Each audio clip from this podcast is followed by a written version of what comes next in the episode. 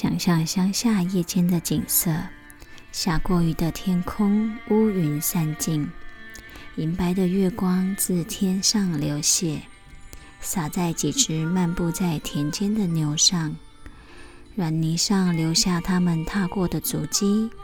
一个个足迹的小池塘，回应着天上的月亮，好似地上多了许多月亮。抬起头看看天空。事实上，只有那唯一的月亮高挂天际。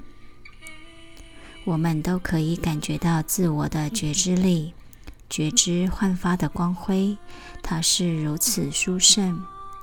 当人们更进一步深入其内在时，会发现他们这种觉知的意识是整体宇宙意识的反应投射。这种纯净的我觉，卓然独立于思想之外，是我们从事静坐意欲达到的境界。但是，我们如何以意识为目标来静坐呢？如何能够以无限、无法定义又超越思想的目标来静坐呢？眼睛看不见眼睛自己本身，以心灵而言，就是我看不见我。它如此无限、不可思议，心灵如何觉知那不可思议的意识呢？心灵如何达到超越心灵之境呢？这是灵性修持者所面临的问题。灵性静坐可以引领我们到达内在意识的最深境地，这是生命旅程的目标。如果你想要真正的喜悦，想要得到最大的自由解脱，你非以永恒的喜悦、自由为目标来静坐不可。最大的喜悦、自由何处可寻呢？不在他处，而在你的内在。静坐的目标即意识本身，即所有一切的本源。数千年前。印度的瑜伽行者们找到了解决人类困境的方法。他们找到一个方法，可以帮助人类的心灵自忙碌放逸中转化而成清澈宁静之阳。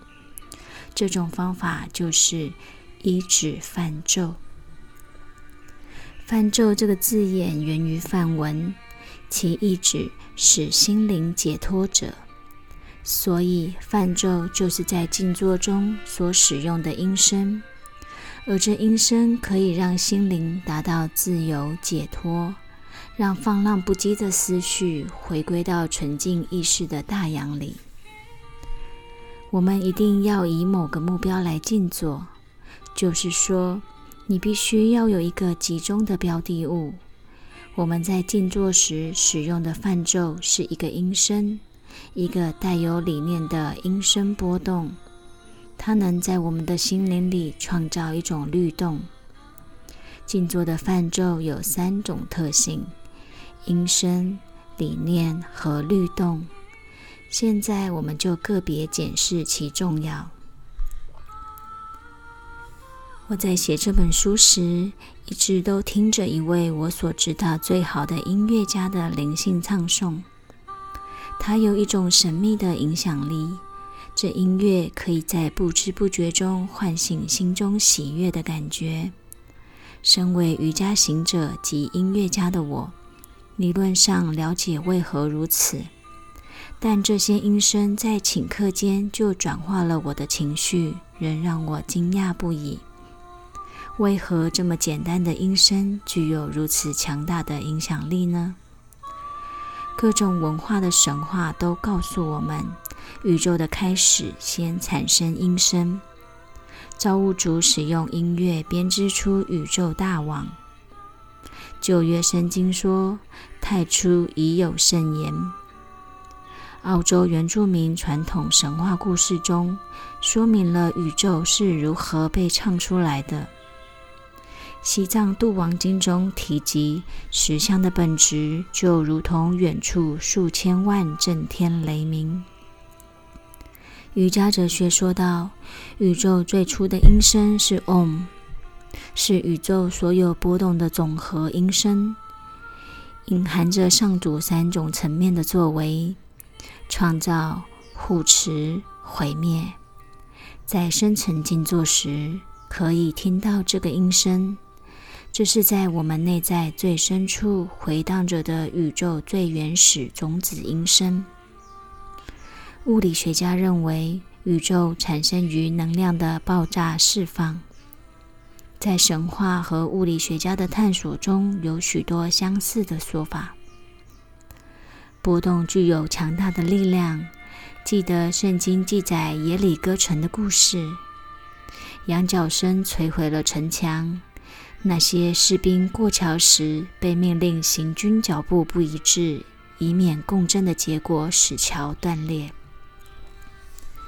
音乐治疗时有所闻。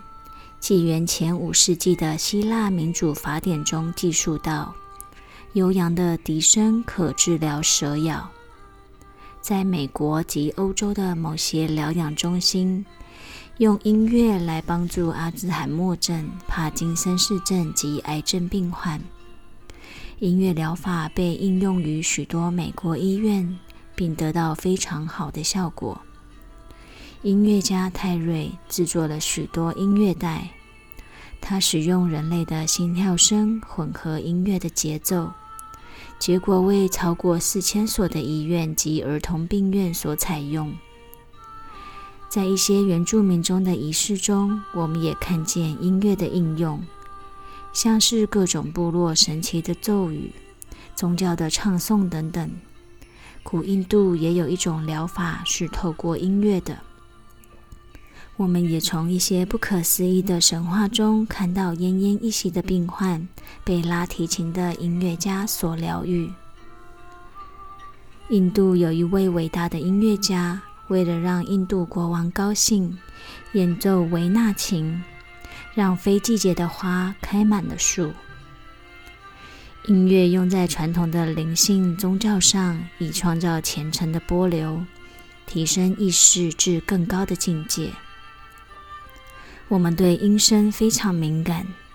母体内的婴儿最先发展的器官就是耳朵，同时出生前四个半月的听力功能就全备了。在子宫内听到的音声会刺激神经系统的发展。音乐会转化我们的心境，这是大家都有过的经验。海浪声有时候听起来非常感伤。河流声听起来很安详，而锯子声让我们起鸡皮疙瘩、神经紧绷。巴哈的前奏曲、婴儿的哭声、指甲刮黑板的声音，皆对我们的心灵造成相当不同的影响。不同的声音可以马上引发我们内在完全不同的情绪，形状和颜色也一样。在一间水蓝的房间坐上一会儿，再换到一间大红的房间，你马上可以感觉你心境的不同。这也是为什么精神疗养院通常漆成水蓝色或淡绿的原因。你很难想象，如果是红色或是黑色会如何。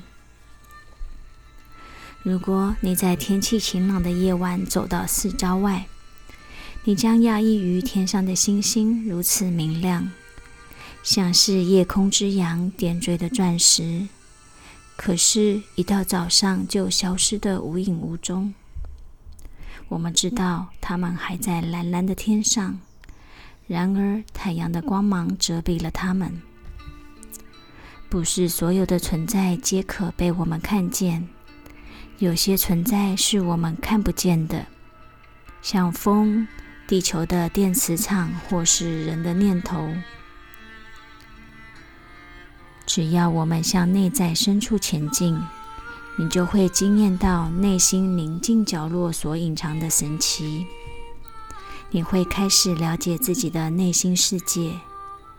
当古代瑜伽行者观察到这些不同的音声是如何的影响我们的思想和情绪时，他们发展了一种直觉能力，了解到不同音声对身体、生命能和心灵层次的影响。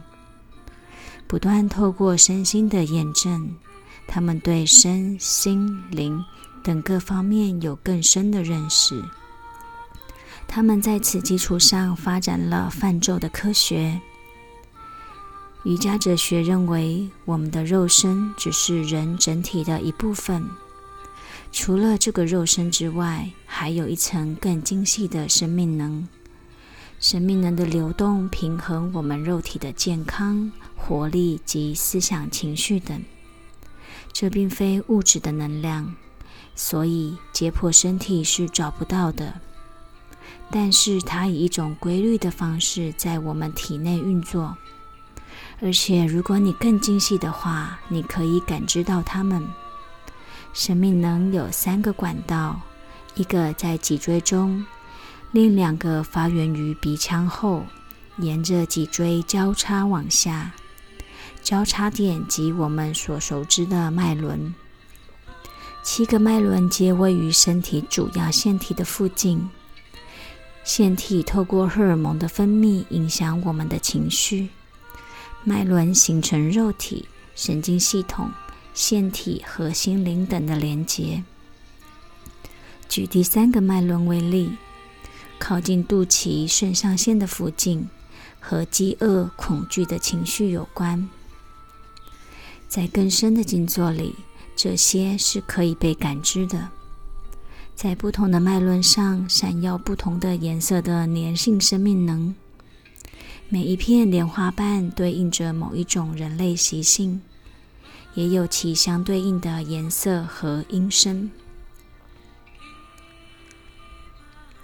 我们的心灵活动有时像是巨大复杂的机器，交织着各种欲望和感受，但念头的起伏却是毫无准则。人类心灵有五十种习性，爱。同情、恐惧、害羞等等，是这些习性的表达。